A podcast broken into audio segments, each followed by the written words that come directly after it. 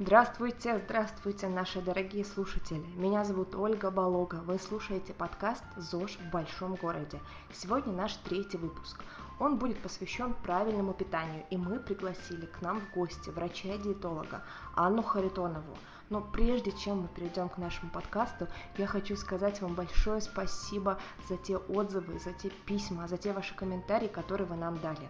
Буквально перед тем, как начать запись, я посмотрела статистику. Наш первый, второй выпуск, каждый из них послушали больше ста человек. И я очень благодарна вам за те слова, которые вы написали мне, которые вы написали Жене. Это будет помогать нам совершенствоваться. Мы будем идти вперед, конечно, не остановимся ни на третьем, ни на четвертом четвертом выпуске. А сегодня мы будем общаться с Анной Харитоновой. Анна живет, работает в Ижевске, при этом путешествует по миру, все время на каких-то участвует в конференциях, все время обучается. Сегодня мы поймали ее буквально после мероприятия, которое называется «Завтрак с диетологом» расспросили ее про правильное питание, задали ей все те вопросы, которые давно волновали нас и вас. И, конечно, мы сейчас перейдем к подкасту, дадим Ане возможность представиться, рассказать о себе и о том, что именно она считает правильным питанием. Анна, здравствуйте. Расскажите нам, пожалуйста, в самом начале немного о себе, чем занимаетесь и на чем специализируетесь. Здравствуйте, меня зовут Анна Харитонова, я врач-диетолог. Стаж моей работы уже более 8 лет. А, я человек с высшим медицинским образованием, училась я во многих вузах страны, да, и основной мой это институт питания и Европа. Вообще диетологическая специализация, то есть именно по первому образованию я врач-лечебник, по высшему, да, а, с по терапии, а затем я уже получала специализацию по диетологии непосредственно. Отлично, пр прекрасно. Это как раз то, что нам нужно, потому что мы ждали, ждали, э, э, так сказать, профессионала, чтобы записать подкаст о правильном питании. Анна, расскажите нам, пожалуйста, а что, в принципе, вот вы как э, врач понимаете под правильным питанием? Что это такое? Сейчас, да, есть такой аспект, что все говорят о правильном питании. Но, с другой стороны, у меня, как у врача, сразу возникает вопрос, да, как у любого клинициста, а для кого это питание правильное и в какой момент оно правильное. Я люблю говорить об э, рациональном питании, да, то есть о питании, которое для человека в данный конкретный момент времени, э, оно будет обусловлено его потребностями, его состоянием здоровья, да, его двигательной активности. То есть это то, что подразумевает оптимум питания, потребности, да, энергозатраты и какие-то особенности организмические. И это баланс, то есть включение абсолютно всех макро- и микронутриентов, которые нужны для человеческого организма и построения собственных тканей, клеток, гормонов, ферментов ну, а получается, что э, каждый наш слушатель, он в этом плане индивидуален, да, то есть, ну, кто-то худеет, кто-то набирает массу, кто-то просто хочет быть э, здоровым и питаться э, сбалансированно, да, то есть для каждого нужно что-то свое, какой-то свой индивидуальный подход, да? Да, действительно это так. И мне очень горько, да, и больно бывает слышать по поводу э, каких-либо общих вещей, да, и сейчас есть Инстаграм, есть Контакт, куча других соцсетей, где все чешут под одну ребенка, да, и что диетологи сейчас, к сожалению, стремятся там назвать себя, ну, простите, каждый тренер, который там что-то прошел, да, где-то еще не факт, что он человек с высшим физкультурным образованием, они все-таки говорят, да, физиология какой-то, имеет об этом представление. А сейчас получается что? То есть каждый, кто там что знает о питании, как я люблю говорить, научился варить овсянку, и есть ее вовремя, да, называет себя диетологом. В то же время диетология – это раздел медицинской науки, который рассматривает о том, как питание влияет на человека, а также говорит о вопросах лечебного, лечебно-профилактического или профилактического питания. То есть здесь в первую очередь еда – это да, какой-то может быть лечебный фактор. Еда это лекарство да, для больных людей. И еда это профилактика заболеваний, это момент активного долголетия и сохранения своей молодости, бодрости, если мы говорим с вами о профилактической или реабилитационной диетологии. Да? Можно вот такой вопрос тогда задать? А есть какие-то, ну, общие рекомендации, потому что э, все-таки, э, наверное, наши слушатели хотят э, э, таких вот, знаете, безусловных, каких-то правильных советов. Можно ли сказать, что есть что-то общее для всех? А, да, мы можем говорить об рекомендациях да, для ну, такого здорового, взрослого человека, да, как я люблю повторять. А, какие это рекомендации? В первую очередь это баланс тех нутриентов, которые поступают, то есть баланс белков, жиров, углеводов для человека в данный момент времени. Но если мы с вами говорим об а, человеке со средней активностью, занимающемся там физкультурой или просто который любит пройтись, да, лишний раз песочком где-то и ничем не болеет, да, он здоров, чувствует себя прекрасно, социально, психологически благополучен, то общими рекомендациями будет что? Во-первых, это использование всех пяти продуктов в своем рационе, да, или хотя бы, знаете, ну, одного из каждой группы продуктов. Я их перечислю. Это мясная, рыбная, птичная да, группа, то есть группа животного белка. Мясо, яйцо. Да, то, что включает полноценный животный белок, которого мы себя строим, из тканей, который незаменим ничем другим. Следующая группа – это крупы. Крупы злаки, да, и хлебобулочные изделия, потому что их тоже делают из муки. Следующий момент – это молочка. Соответственно, при условии того, что нет непереносимости молока, да, мы с вами вроде как не взяли. И это овощи, это фрукты. Овощи четвертое, фрукты пятое. Отчасти можно еще выделить сладости, да, но как-то как группу продуктов их э, не выделяют. И основное правило да, для всех – это включение в свой рацион в течение дня минимум трех продуктов животного происхождения. Это два-три фрукта, это стакан кисломолочного напитка, ну или йогурта, да, тоже не кисломолочный. Это два овощных гарнира, одна или две крупы, Здесь может быть хлеб, хлебцы, каши, злаки, мюсли, да, все, что это можно заменить, тосты, к примеру.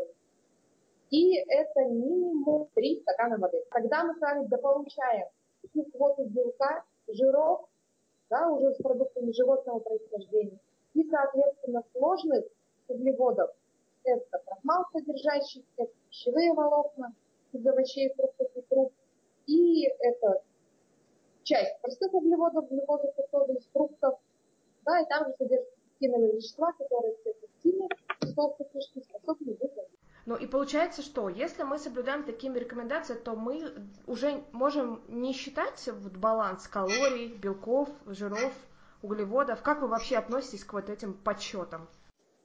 Считать должен доктор. Давайте рассуждать логически, да? Есть определенные справочные издания, которые химическим путем да, и путем каких-либо там, видов химических ухищрений подсчитывали ряд белков, жиров, углеводов в определенном продукте российского происхождения. Да? Но там есть все те биохимические составляющие каждого продукта питания российского да, происхождения. А то, что скачивается в приложениях, э, каких-то интерактивных еще других вещах, просто есть в интернете, Откуда мы знаем, сколько там действительно калорий? И если мы будем сравнивать их со своим рационом, ну, к примеру, смотрите, блюдо, блинчики с мясом, окей, да? Я тоже, там есть какой-то заведомый состав определенный, все хорошо, все отлично. И есть блинчики с мясом, которые я сейчас взяла, да, сделала там в кафе или где-то еще.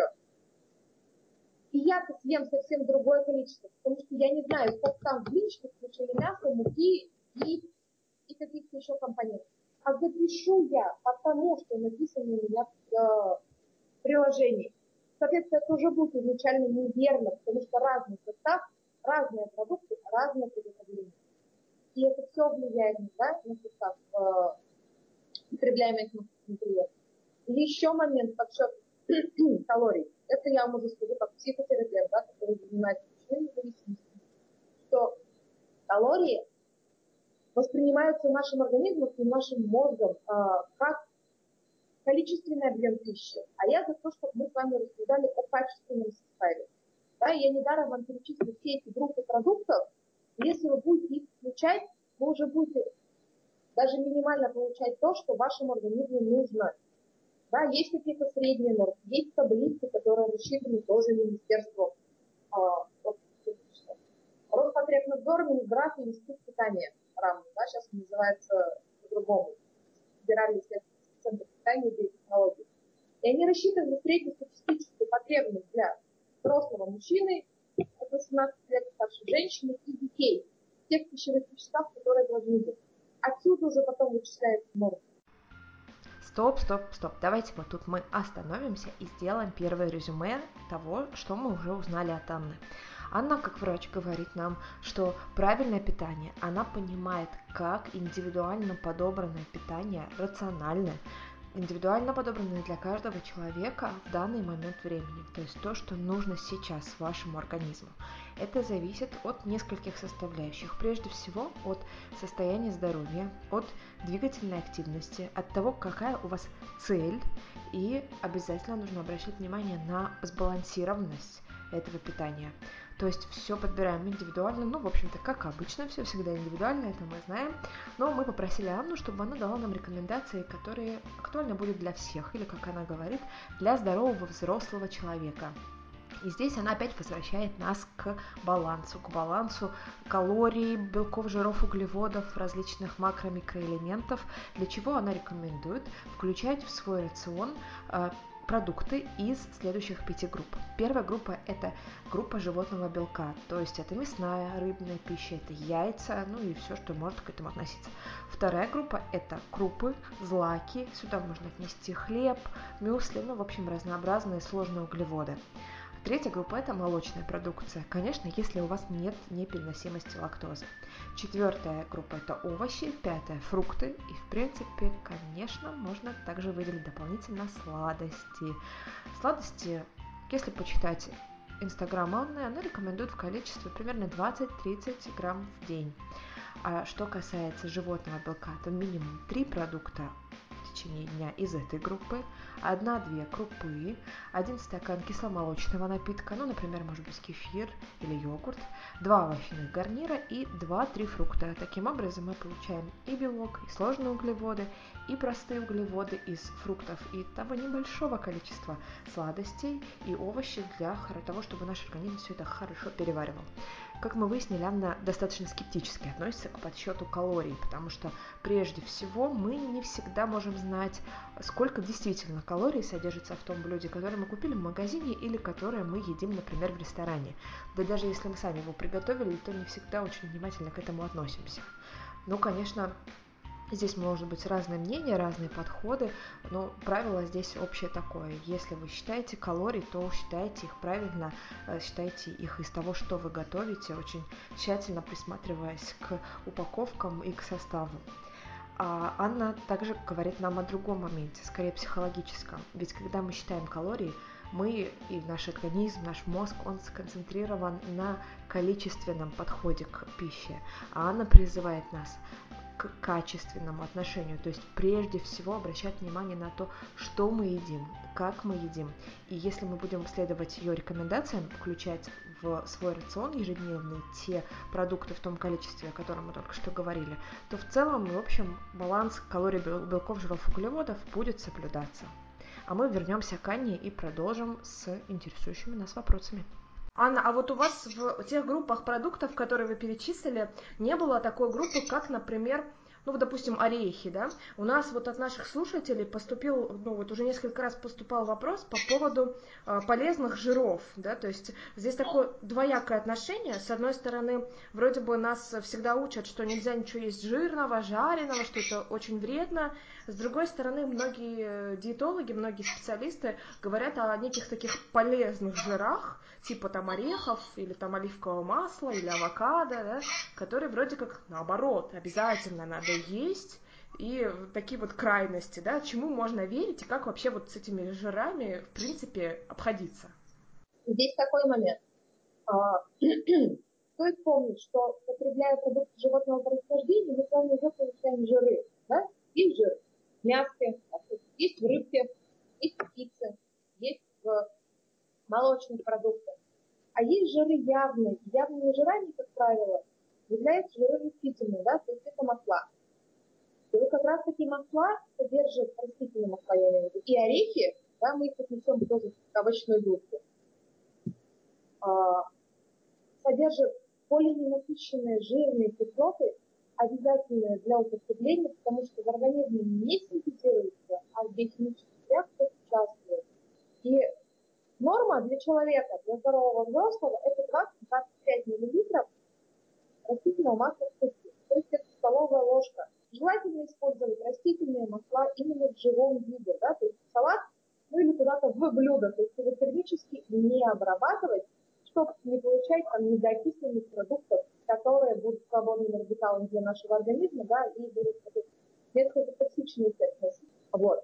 Орехи сюда же. Смотрите, какая здесь опасность, да, по поводу орехов и семечек. Ведь любое масло, особенно растительное, это носитель большого количества калорий. Да? В одном там 100 мл растительного масла почти 900 килокалорий, то есть почти половина суточной нормы да, от энергообмена человека. Среднего роста, среднего веса, да, ну нас с вами. И а, орехи, они ведь тоже носители этих полезных жирных кислот, но тем не менее, если мы с вами будем есть без меры, мы эту норму по дневному энергообеспечению будем переедать. Угу. А если говорить про а, то, что мы, например, все-таки жиры держим в норме, да, то есть они у нас есть в рационе, но ну, в нормальном количестве, то их лучше переносить на утро, там, в первую половину дня, или, в принципе, вообще нет разницы никакой? Не переносите все те жиры, которые вам надо доесть до сегодняшний день на вечер, да, потому что вечером действительно обмен веществ становится менее активным, организм готовится к сну, и чем-то вкусным, но при этом более легкие получить в пищеварительном отношении жиры и менее, скажем так, жирные, да, меньше процентов жира, заправляйте салат йогуртом. Обычным йогуртом, который салатный, да, там для салата йогурт овощной. Вы и белок получите молочный, да, который является полноценным, и жирность вы получите 6%, да, как максимум, а не 96-99, это есть действительно максимум. Анна, а что бы вы посоветовали в качестве такого, э, ну, хорошего перекуса на ночь, да? Ведь на самом деле вот это правило не есть после шести, уже давно оно опровергнуто, да, многие из нас ложатся там в 12 часов, в час ночи, да, то есть не есть после 6 просто невозможно. И вечером а, часто хочется что-то, особенно после тренировки, что-нибудь съесть такое полезное. Вот какие варианты вы предложили бы здорового такого ужина? Первое правило основное – это ваш ужин должен быть за 3-4 часа до сна, чтобы это легко переварилось и дать своей пищеварительной системе время на отдых ночной, да, до следующего приема пищи завтрак. А самый легкий перекус, когда вам действительно ну, прям есть хочу, что-то потрясывать, да, голодный спать не люблю. А, я рекомендую, и, кстати, сама пользуюсь всегда этим моментом, это кисломолочный напиток. Это стакан кисломолочного напитка. Здесь плюсов тьма. Во-первых, калорий мало, да, там около 100, 115. Вот. Во-вторых, вы эту пищу легко успеете переварить, да, и перекус такой должен быть за час до сна, потому что она же очень жидкая, да, и, соответственно, переваривание, скорость переваривания эксперимента не быстрее. И еще момент. Если вы не успели в течение дня съесть стакан кисломолочного напитка, да, и порадовать свой кишечник хорошим пищеварением, а, то вот как раз ваше время за час до сна – это то, когда вы восполняете пробел, а еще добавляете себе количество белка. То есть повышаете свой рацион очень красиво и очень правильно. Ну вот выпили кипяточку, легли спать. А вот некоторые говорят, что кисломолочные и вообще молочные продукты, особенно на ночь, что они воду задерживают, да, и вот кто-то э, из наших читателей, да, вот и многие, кого я читала в интернете, пишут, что стараются наоборот избегать молочки на ночь, а то утром просыпаются в, отек, в отеках, да, то есть отекают. Это как-то может быть связано или это уже мифы? Знаете, э, честно не знаю, кто там что в интернете пишет, да? Тогда у меня вопрос такой. А что вы едите в течение дня, да, а особенно на ужин, как вы пьете и как у вас работает выделительная система, да, почки, что у вас жидкость задерживает именно от молока. Ничего подобного не происходит. Вот, пожалуй, глюкоза в сладости большим гипертофическим тоническим действием обладает, то есть тянущим воду, да, и поддерживающим там жидкость и прочими, а, нежели сам по себе белок молока. Это все мифы и да, вывернутые из контекста вещи. Это ничего не опекает, за час до сна выпили, все спокойно а вот мне кажется, мы уже плавно сейчас переходим к вопросу по поводу воды, да, вот очень многие нас спрашивают насчет того, как правильно пить, потому что есть вот это а, представление о том, что в день нужно выпивать 2 литра воды, да, кто-то говорит, что это, ну, действительно так, потому что э, там 30 миллилитров на килограмм веса, умножьте одно на другое. Смотрите, вот 30 миллилитров, да, на килограмм веса Во-первых, мы берем вес идеальный, то есть если мы говорим о людях очень больших, да, у кого ожирение, к примеру, то делается не идеальный вес. То есть не на все там 200 килограмм, которые он весит, да, я уж так утрированно говорю, а на то, сколько бы он в действительности при таком там росте и возрасте должен был бы весить. Это первый момент. Второй момент. Вот в эту квоту 30 мл на килограмм веса в сутки будет входить вся жидкость, которая может быть в рационе дня человека. А именно 500 мл в среднем, да, еще так вот очень усредненно говорю, чтобы просто понятие было, а, около 500 мл образуется эндогенной воды, то есть воды в самом организме, да, в нашем каждый день, для того, чтобы протекали химические реакции, часть реакции происходит с превращением воды в углекислого газа, да, это конечная, а, конечная продукция химических реакций. Следующий момент – это около 500 мл, а то и литра воды связанной. Что значит связанная вода? Это вода, входящая в состав продуктов питания. В овощах, фруктах, во всем, да, даже в мясе есть вода. Где-то больше, где-то меньше. И все остальное, что остается, это остается около литра-полтора, приходится на те жидкости, которые действительно мы привыкли понимать как питье. Это вода, чай, кофе, морсы, компоты, соки, фрукты и прочее. Отсюда делаем вывод, что самой чистой жидкости, которая есть, не может быть около литра воды. Здесь уже литр-полтора, да, в зависимости от того, какой есть род воды. Здесь уже ваш вариант выбирать, будете ли пить чистую жидкость, только воду, да, наш организм воспринимает, попить, пожалуй. Все остальное это больше поесть, между поесть и попить. Или вы будете пить чай, кофе, соки и так далее, но при этом забывать про чистую воду. Ну, то есть, в принципе, без разницы, да, там, организму все равно, пью я чай или чистую воду, да, потому что кто-то говорит только воду. Организму не без разницы, потому что вода действительно больше организма воспринимает как жидкость, истинная жидкость. И я приверженец того, чтобы в вашем рационе, ну, была там чашка кофе или чая, все остальное была вода. Понятно. Так, хорошо, с этим вроде бы разобрались. Тогда я предлагаю немножко вернуться назад к разговору про э, ужины, да, и вот это вечернее питание. Здесь очень такой важный вопрос по поводу совмещения тренировок и питания, да. Почему я э, вспомнила об этом по поводу ужинов, да, потому что многие тренируются вечером после работы, и вопрос такой, как это совмещать, за сколько или через сколько после тренировки нужно кушать, и как это совместить с вечерней тренировкой, например, если я вышла из зала в 20 часов, там, 30 минут, да, когда есть и что есть. И вот если у нас такие тренировки вечерние, да, то я бы рекомендовала до 7 часов, полдник, да, часов 5, допустим, у вас может быть он такой более плотный, это что-то может быть типа творога, да, это может быть перекус э, более существенными вещами, да, такой именно группа рыбкой, мясом, да, с каким-то гарниром а, то есть задел энергии, которую вы будете тратить, да, задел тех углеводов, белков, которые вам нужны. А особенно вам нужны углеводы, потому что это энергия. И потом, после того, как вы поднимались, сразу я не рекомендую есть. Почему?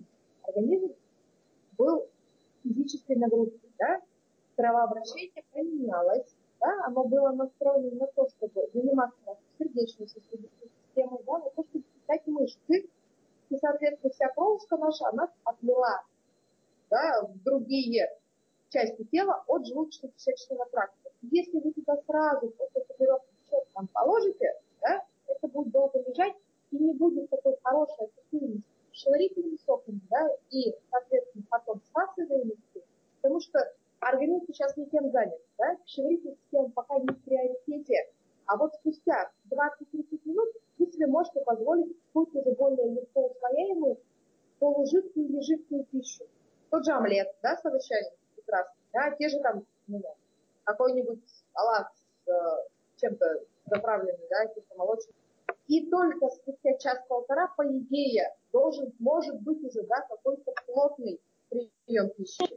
Но это, наверное, будет больше касаться тренировок утренних. А здесь, как я рекомендовала, сделать себе хороший плотный полдник за полтора часа, да, позаниматься и потом уже отдать вот как раз это легкому восполнению, легкому перевариванию и усвоению пищевых веществ, но качественного по составу. Здесь даже может быть морепродукты какие-то, рыба с овощами, да, и прекрасно вы потом пошли спать, у вас три часа как раз до Друзья, давайте здесь сделаем еще одну небольшую остановку и резюмируем вторую часть нашего разговора с Анной. Мы задали ей волнующий всех вопрос по поводу полезных жиров. Действительно ли такое существует? Ведь нас учат, с одной стороны, тому, что когда ты сидишь на диете, то нельзя ничего есть жирного.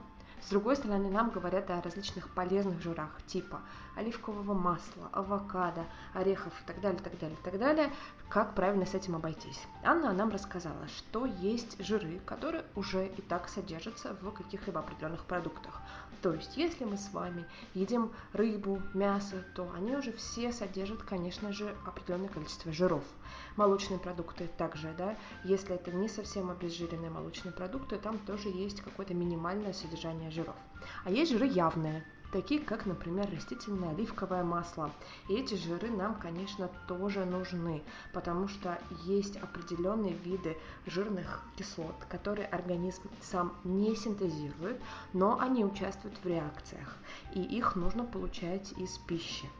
Анна дальше привела нам пример о том, что норма масла, ну, например, растительного масла, она особо не разделяет подсолнечное, оливковое, Норма масла на человека в день это примерно 20-25 мл, то есть где-то 1-1,5 столовые ложки.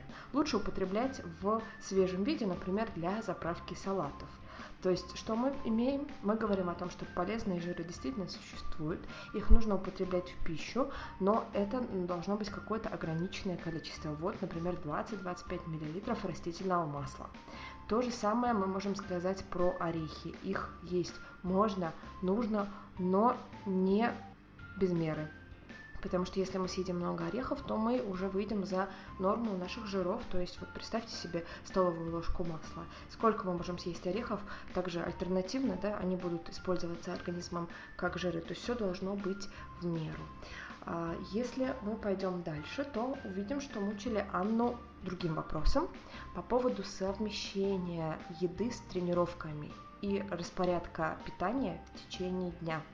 Анна говорит нам, что ужинать нужно примерно за 3 часа, 3-4 э, часа до отхода ко сну, чтобы организм успел переварить пищу, настроиться на сон, и действительно к концу дня метаболизм э, уже затормаживается. А, опять же, возвращаясь к вопросу про жиры, мы сразу же понимаем, что лучше жиры, конечно, распределять более-менее равномерно в течение дня, не переносить их на вечер, когда организм их уже не готов воспринимать. И все-таки, если мы говорим про то, как совмещать тренировки и питание, то здесь рекомендации будут такие. Примерно за час-полтора до тренировки нужно поесть, чтобы организм получил заряд энергии, заряд э, белков, э, ну, заряд энергии из белков, из углеводов, прежде всего из углеводов, которые он сможет потом в течение тренировки тратить. Сразу после тренировки есть не нужно, потому что организм сейчас не настроен на переваривание пищи. Организм настроен на работу нашей сердечно-сосудистой системы, на работу мышц, поэтому первый прием пищи после тренировки у нас примерно через 20-30 минут. Лучше, если это легкая пища, какая-то может быть жидкая пища, а уже через час-полтора после тренировки можем совершить плотный прием пищи. Например, дальше мы разговаривали с Анной конкретно обо мне, на моем примере, а я тренируюсь в основном вечером после работы, примерно в 7 часов начинается моя тренировка. Анна рекомендовала мне около 5 плотно поесть, то есть это какой-то такой плотный полдник, может быть, это а, даже рыба или мясо с каким-то, например, овощным гарниром, а для того, чтобы к 7 часам организм успел это все переварить, и у него появилась энергия. Дальше в примерно через 20 минут после окончания тренировки а, уже можно организовать для себя легкий ужин, но поскольку где-то около 12 я уже ложусь спать, то через час-полтора плотного ужина уже не получится, да и не нужно. Организм будет готовиться ко сну, поэтому мой вариант это примерно через полчаса, через час после тренировки омлет, салат, заправленный йогуртом или какая-то другая легкая пища, которую организм успеет переварить, чтобы потом я могла спокойно уснуть. Вода. Вода был еще один интересующий всех вопрос. Тут было несколько вариантов. Первый, самый распространенный, 2 литра воды в день. Второй, считаем 30 мл на килограмм веса. Третий вариант, пейте сколько захотите, а 2 литра это все байки маркетологов, которым минералку нужно продавать. Что говорит нам об этом Анна? Ну, прежде всего, 30 мл это действительно норма на килограмм веса, если мы говорим про человека с более-менее оптимальным весом. А представьте себе, что если у человека вес избыточный, ну, допустим, там 150 килограммов, умножаем на 30 мл, это сколько же воды выпить нужно? Столько, наверное-то и не получится. Но вот если мы возьмем средний такой организм, ну, допустим, 70 килограммов вес молодой, прекрасной, симпатичной девушки. Умножаем на 30 мл. Это получается где-то как раз примерно 2, 2 100, то есть 2 литра воды, о которых мы всегда говорим. Но это вся жидкость, вся жидкость, которая нужна организму. Из нее примерно 500 мл синтезируется в организме. Это так называемая эндогенная жидкость. Еще примерно пол-литра или даже целый литр – это связанная вода, которую мы с вами употребляем в овощах, в фруктах. Это могут быть супы, даже в мясе есть вода, ну просто где-то меньше, где-то больше. И вот примерно литр-полтора остается как раз на так называемую чистую воду, да, то есть ту, которую мы употребляем Допустим, это может быть напитки, чай, кофе, морс, ну и просто вода негазированная, обычная. Анна говорит нам о том, что, конечно, организму лучше употреблять просто воду. И она сторонник того, чтобы в нашем рационе был, ну, допустим, была кружка чая, там чашка кофе, может быть стакан морса или йогурта, кефира, но все остальное, чтобы была вода. В среднем она выводит такую формулу, если вы не водохлеб, то где-то 600 мл, то есть 3 стакана воды в день – это ваша норма. А давайте мы вернемся к Анне и спросим ее, насколько возможно правильное питание без спорта. Анна, скажите, пожалуйста, если человек не занимается спортом, но уделяет очень много времени своему питанию, э, правильно ли это и будет ли результат? результат будет да, при правильном питании, даже без физкультуры. Но смотрите, будет он, скажем так, более длительным по цели, да, то есть цель-то дальше будет по временному отрезку стоять, нежели бы мы с вами добавили физическую активность. И здесь уже такой чисто врачебный момент, да, наверное, общий врачебный, что физическая активность и количество шагов человеку нужны даже для того, чтобы чувствовать себя бодрее психологически и поддерживать в должном состоянии кровеносную систему, да, то есть сердце, сердечную мышцу. Если мы говорим о большом снижении веса, если мы говорим о поддержании себя в форме, да, то ваше право не ходить в спортзал. Единственный аспект будет, будет путь побольше каких-то пеших прогулок. И вообще просто прогулок пешочком, да, а то на машине, в офисе, да, очень много ходячих, получается, деятельности. То есть вы за 10 тысяч шагов, да, вот те самые 10 тысяч шагов, которые мы все пытаемся каждый день выходить. А, я за них, если вы строите, это точно. И пусть их будет чуть меньше, если вы в нормальном весе, да. Угу. Анна, тогда вот еще один вопрос от наших слушательниц. Э, говорят э, про то, что э, у некоторых появляются проблемы с желудком, когда они начинают правильно питаться. Ну, конечно, тут вопрос да, тоже к тому, что такое правильное питание в этом случае. Да? Но, тем не менее, даже я э, слышала такое, что э, врач сказал нашей слушательнице, что, мол, так у тебя и будут проблемы с желудком, пока ты эту свою гадость не бросишь, бросай, иначе совсем все будет плохо. Вот как бы вы прокомментировали такие, э, так, такую реакцию, да, так, такие э, ну, со стороны желудочно-кишечного тракта какие-то негативные вещи? Из-за чего это и что с этим делать? И первое первую очередь, предположение вопрос даже, чуть такое она ест, да, и какое же у нее было до этого состояние организма. Может быть, она с каким-то действительно заболеванием пришла. И если у человека был вялотекущий гастрит, к примеру, да, я сейчас вообще так фантазирую, или какая-нибудь там язвенная болезнь, пусть даже зарубцевавшаяся или там в стадии какой-то стабилизации, а она до этого там ела кашки постоянно, да, какие-то макароны, то есть более как щадящую пищу. А тут вдруг начала есть салат из капусты, да, или свежих овощей. Да, конечно, проблемы будут. И я за то, чтобы такой человек обращался именно к врачам, диетологам, специалистам, который поможет ей и к цели прийти, да, и быть в рациональном каком-то питании, и тем не менее пощадить да, свой желудочно-кишечный тракт, потому что здесь уже именно гинекологический аспект, кулинарной обработки, да, усвояемости каких-то моментов, которые, быть может, даже стоит исключить. Но это не значит, что мы не будем теперь на рациональном питании, не будем снижать вес, да, не будем стройнить. Появляются еще, смотрите, такие моменты, когда мы с вами, те, кто желает, переходить там на ПП, начинают есть кучу овощей, а организм до этого не привык ни фрукты, ни овощи, ни кисти, кисломолочные, ни кисти, да, там, есть только мясо, каши и хлеб, действительно будут нюансы со стороны пищеварения, повышенное вздутие, да, газообразование, бурление в кишечнике и прочие неприятные моменты, там, диареи, да, первое время. Потому что это для организма новые вещества, это действительно жесткие, а, клетчатка может быть жесткая, пищевые волокна, которые не перевариваются, да, а физиологические действия оказывают. И отсюда все вышесказанные последствия, да, неприятные для человека. Угу. Анна, а вот у нас, ну, ну получается, что на самом деле вы рекомендуете э, обращаться к врачу, да, к профессионалу. Но вот я думаю, что ну, немногие готовы на это решиться, и ну, достаточно тяжело, мне кажется, психологически вот взять и пойти к диетологу, получить консультацию. Поэтому я бы хотела вас попросить рассказать э, о том, э, с чем обычно, вот сейчас, там, сегодня, например, да, или там на этой неделе, э, с какими вопросами обычно приходят ваши пациенты, и как у вас с ними работа строится? Может быть, это поможет нашим слушателям, слушательницам тоже? В первую очередь, конечно, это избыточный вес. Да? А, не надо бояться врачей. Еще раз скажу, я не запрещаю продукты. Я вообще не... Я лично про себя скажу, что я доктор, который за минимум запретов и за максимум пользы, да, за максимум разрешения.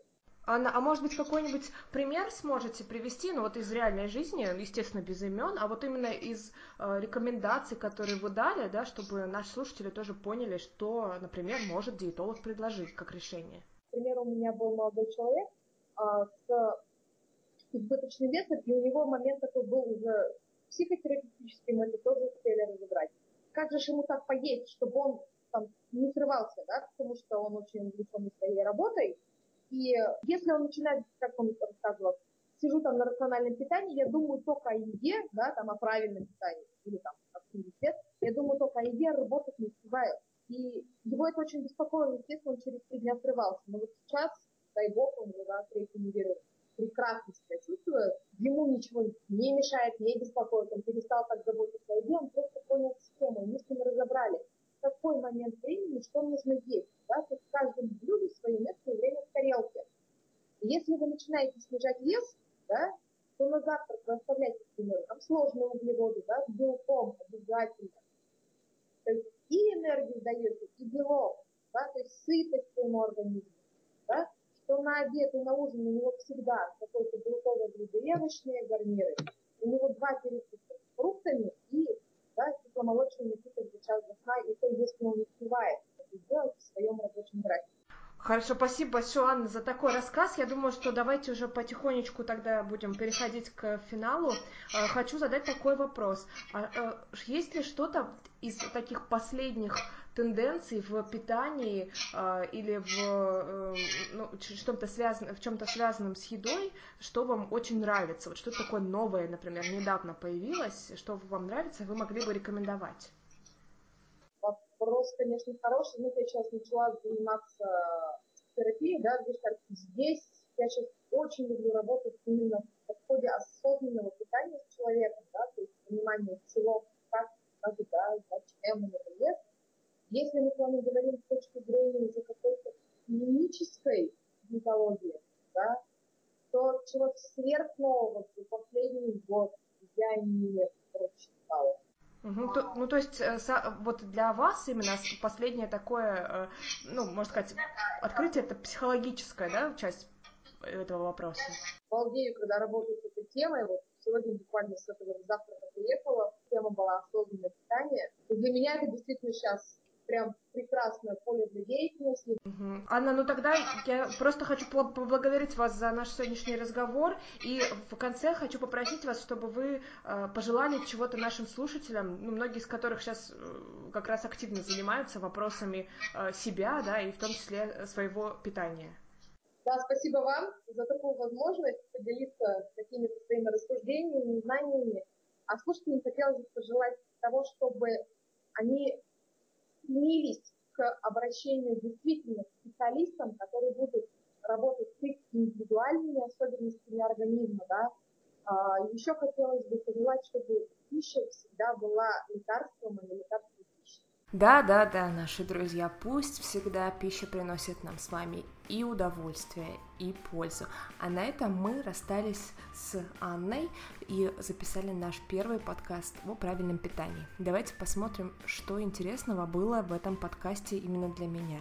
Ну, наверное, самое большое открытие для меня было в том, что нужно обращать внимание не только на то, какие продукты ты ешь, в каком количестве, но также в какой кулинарной обработке. Ведь, например, если мы говорим про свежие овощи, одно дело, если мы едим свежий салат из огурцов и помидоров. Другое дело, если мы едим, например, запеченные помидоры. Влияние на организм может быть совершенно разное, и ощущение, комфорт тоже совершенно другое.